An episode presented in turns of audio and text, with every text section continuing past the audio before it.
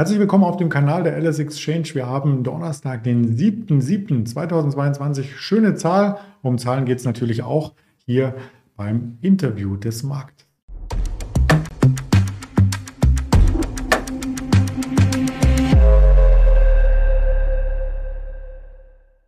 Und dann nehme ich natürlich gleich die Präsentation mit rein. Da sehen wir auch nochmal das Datum und unseren Gesprächspartner, den Ingmar Königshofen, wie jeden Donnerstag, fast jeden. Letzte Woche war er vermisst worden von uns, aber jetzt ist er wieder da. Hallo Ingmar. Da bin ich wieder. Hi Andreas, grüß dich. I'll be back, hast du ja noch gesagt. Und richtig, da ist er wieder. Doch bevor wir in die Finanzinformationen ab driften, möchte ich noch den Risikodisclaimer kurz vortragen, denn all das, was wir sagen, ist nur unsere persönliche Meinung, keine Handelsempfehlung, keine Anlageberatung und nur zur Erweiterung der eigenen Meinung bitte zuwerten. Ja, der DAX sucht noch nach einer Meinung, hat in den letzten zwei Tagen sich aber deutlich von den Jahrestiefs jetzt entfernt. Im Hoch über 400 Punkte. Ist das äh, vielleicht schon die Trendwende? Äh, würde ich jetzt noch nicht unbedingt von ausgehen, mittelfristig, aber Halleluja, zumindest ging es mal kurzfristig jetzt wieder aufwärts. Ähm, ich denke, einige haben ja darauf spekuliert, dass es mal eine Gegenbewegung geben sollte. Jetzt ist mal eine Gegenbewegung da. Man darf abwarten, wie es weitergeht. Mittelfristig bin ich weiterhin pessimistisch. Wir hatten ja hier in den letzten Wochen und Monaten immer wieder darüber gesprochen, dass ich eher die Short-Seite favorisiere, mittelfristig zumindest. Denn verschiedene Vorfilter wie die Saisonalität, wie der Vieres-Wahlzyklus zeigen bis Ende September Anfang Oktober abwärts. Aber wenn wir das Bild uns mal kurzfristig anschauen, dann sieht man zumindest in der klassischen Saisonalität, dass wir ab Ende Juni bis Mitte Juli eine ja, steigende Tendenz sehen in der klassischen Saisonalität, wie gesagt. Von daher kann ich mir gut vorstellen, dass wir kurzfristig auch nochmal weiter ansteigen werden. Auch der äh, CNN 4 Greed Index, also der Angst- und Gier-Index, das Sentiment ist sehr, sehr negativ weiterhin. Und das als Kontraindikator zeigt eben auch an, dass es kurzfristig durchaus Potenzial auf der Oberseite gibt. Die Short-Ziele, die wir in den letzten Monaten immer wieder genannt haben, die wurden ja alle äh, abgearbeitet. Aber die ähm, 12.400, 12.500, das war ja jetzt äh, doch eine deutliche Unterstützungszone aus der Vergangenheit. Hier ist der Markt wieder nach oben abgeprallt. Und kurzfristig wird es jetzt wieder sicherlich interessant, ob der Markt wieder Richtung 13.000 Punkte ansteigen kann. Und dort muss man dann mal schauen, ob diese 13.000 Punkte Marke jetzt einen deutlichen Widerstandsbereich darstellen oder ob der Markt vielleicht nochmal darüber ansteigen kann. Sollte das der Fall sein, dann könnte es nochmal gut und gerne Richtung 13.4, 13.5 oder 13.700 laufen. Aber jetzt kurzfristig sehe ich erstmal die 13.000 Punkte Marke im Fokus und dann muss man wirklich nochmal schauen, weil dort natürlich in der Vergangenheit, in den letzten Tagen und Wochen ja eine Unterstützung vorgeherrscht hat. Ob das jetzt als Widerstand anerkannt wird und der Markt dort wieder nach unten abprallt, dann könnte es auch schnell wieder 4, 5, 600 Punkte abwärts gehen.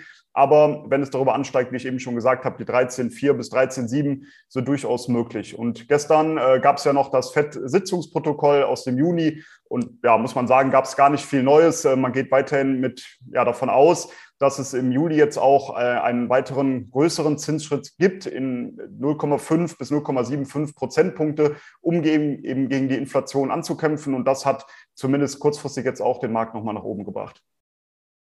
Und hat auch dafür gesorgt, dass die US-Märkte dann nach 20 Uhr auch aus ihrer Lethargie rausgekommen sind. Neue Tageshochs, ein Plusstand. Der Nasdaq hat ja schon in den letzten Tagen einen ordentlichen Drive von unten nach oben vollziehen können und ist jetzt aus meiner Sicht an einer sehr spannenden Chartmarke dran, an dem Abwärtstrend. Genau, den hast du hier wunderbar eingezeichnet und der Nasdaq 100, du hast ja gerade schon gesagt, in den letzten Handelstagen relativ stark gewesen gegenüber den anderen US-Indizes, noch besser performt. Ähm, ja, man braucht gar nicht viel sagen, die Tech-Werte natürlich in den letzten Wochen und Monaten massiv unter Druck gewesen. Aber was auch ganz interessant ist, es gab jetzt einen Bericht, dass die Zuflüsse in dem Cathy Wood ähm, ARC Innovation ETF deutlich zugenommen haben. Also hier scheinen einige Marktteilnehmer jetzt darauf äh, zu spekulieren, dass die Tech-Werte doch ein Comeback vollziehen könnten. Das sind die stärksten Zuflüsse in dem ETF seit Anfang Mai. Also doch eine ordentliche Ansage dafür, dass der Markt doch in den letzten Monaten massiv unter Druck gekommen ist. Das zumindest gibt Anlass dafür, dass der Markt eventuell hier auch weiter ansteigen könnte.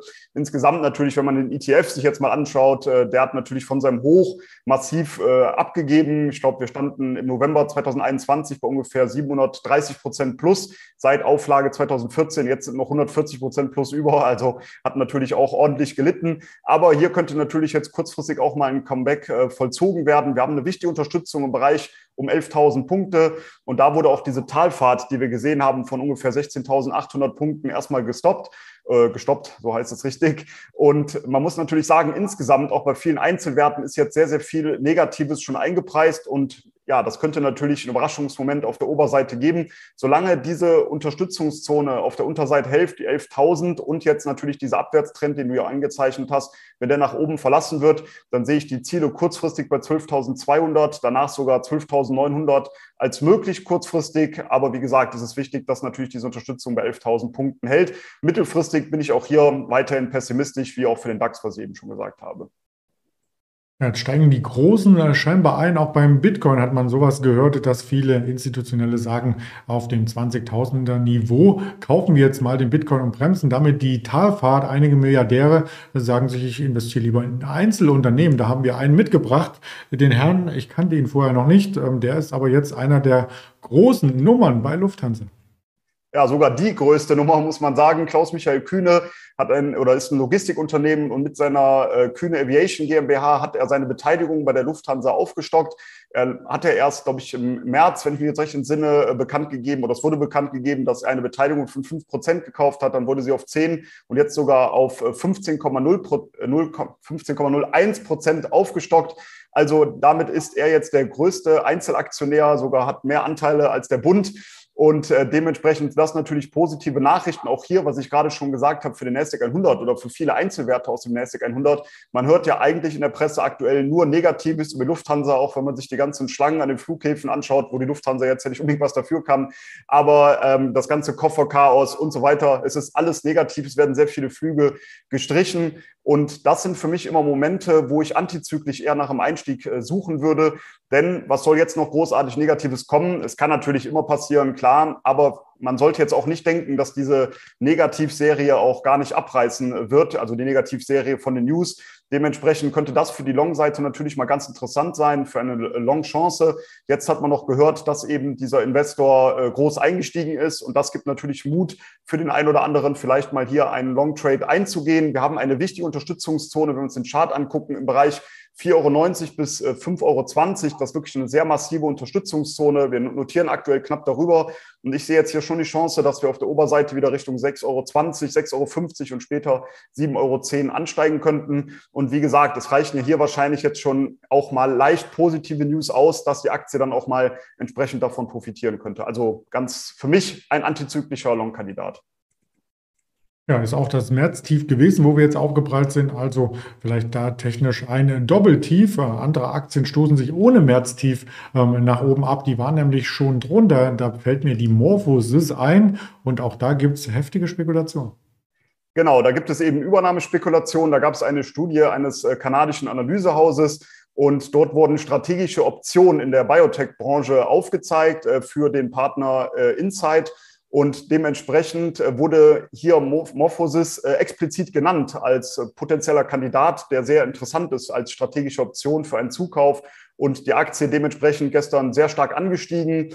Aber wenn man sich mal das übergeordnete Chartbild anschaut, dann muss man natürlich sagen, die Aktie ist zuletzt von über 140 Euro auf unter 20 Euro gefallen. Also auch hier wäre eine antizyklische Strategie durchaus interessant. Wir haben eine deutliche Unterstützungszone, die ist jetzt sehr breit gefasst, das sage ich direkt dazu, zwischen 11,50 Euro in etwa und 19,30 Euro. Das war aus der Vergangenheit ein relativ langer Bodenbildungsprozess, bevor die Aktie dann deutlich angezogen ist. Aber in dieser Range 11,50 bis 19,30 Euro ist die Aktie immer wieder hin und her geschwankt über Monate oder sogar über Jahre. Dementsprechend ist die Aktie jetzt auch dort zuletzt zurückgefallen, konnte hier diese Talfahrt äh, beenden und mit diesen Übernahmespekulationen konnte die Aktie jetzt zumindest gestern deutlicher anziehen. Wenn wir uns das Ganze mal etwas kurzfristiger anschauen, da muss man sagen, dass wir seit Mai in einer Seitwärtskonsolidierung waren und es sieht zumindest danach aus, dass mit diesem Anstieg gestern diese Seitwärtskonsolidierung nach oben verlassen wurde. Man muss mal heute abwarten, ob das auch bestätigt wird oder ob die Aktie jetzt wieder in diese Seitwärtsrange zurückfällt. Wenn dem nicht der Fall ist, also wenn die Aktie oberhalb dieser Seitwärtskonsolidierung bleibt, dann wäre mein nächstes Kursziel auf der Oberseite bei circa 26 Euro, weil dann hätten wir eben ja diesen Ausbruch aus dieser Seitwärtsrange geschafft und dann wäre das Kursziel aus der Projektion bei 26 Euro anzusiedeln. Na, da ist ja noch richtig Potenzial. Die werden wir auf alle Fälle weiter verfolgen. Die Morphosis ist ja auch schon Urgestein, gab es schon zu neuen Marktzeiten.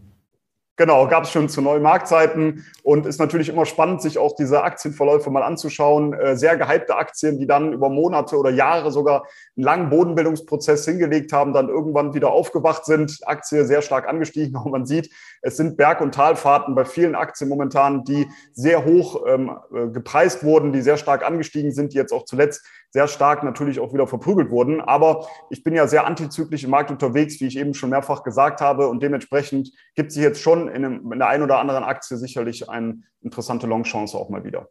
Ja, jetzt muss nur die gesamte Wirtschaft mitspielen und da haben wir auch noch die Wirtschaftstermine, die es heute gibt oder schon gab. Wir hatten die Industrieproduktion, die waren ein Stück weit besser. Wir hatten gestern auch die Industrieaufträge, die waren auch positiv. Da hatten Analysten erst mit einer negativen Zahl gerechnet. Selbst der ISM-Index aus den USA war nicht so negativ wie ursprünglich angenommen. Also vielleicht wird alles gut. Jetzt heute Nachmittag 14.15 dann die ADP-Beschäftigungsänderung. Der Blick auf den Arbeitsmarkt in den USA. Morgen der große Jobreport übrigens und die ersten Anträge auf Arbeitslosen Unterstützung kommen auch 14.30 parallel äh, zur Warenhandelsbilanz und Handelsbilanz selbst und dann 16.30 noch die Rohöl-Lagerbestände. Das dürfte spannend sein und spannend geht es auch auf den Social-Media-Kanälen der Alice Exchange weiter. Auf Twitter, auf Instagram, auf äh, den Hörbuch-Varianten, sage ich schon, Spotify, dieser Apple Podcast sind wir zu hören. Ja, und ansonsten wieder nächsten Donnerstag hier live, oder, Ingmar? Ich freue mich drauf. Ich werde auch wieder da sein. Also ich gehe zumindest davon aus, wenn nichts äh, passiert. Und dementsprechend wünsche ich dir und allen natürlich einen guten Handelstag und bis nächste Woche. Ich freue mich drauf. Ciao. So machen wir es. Dankeschön. Bis dann. Ciao.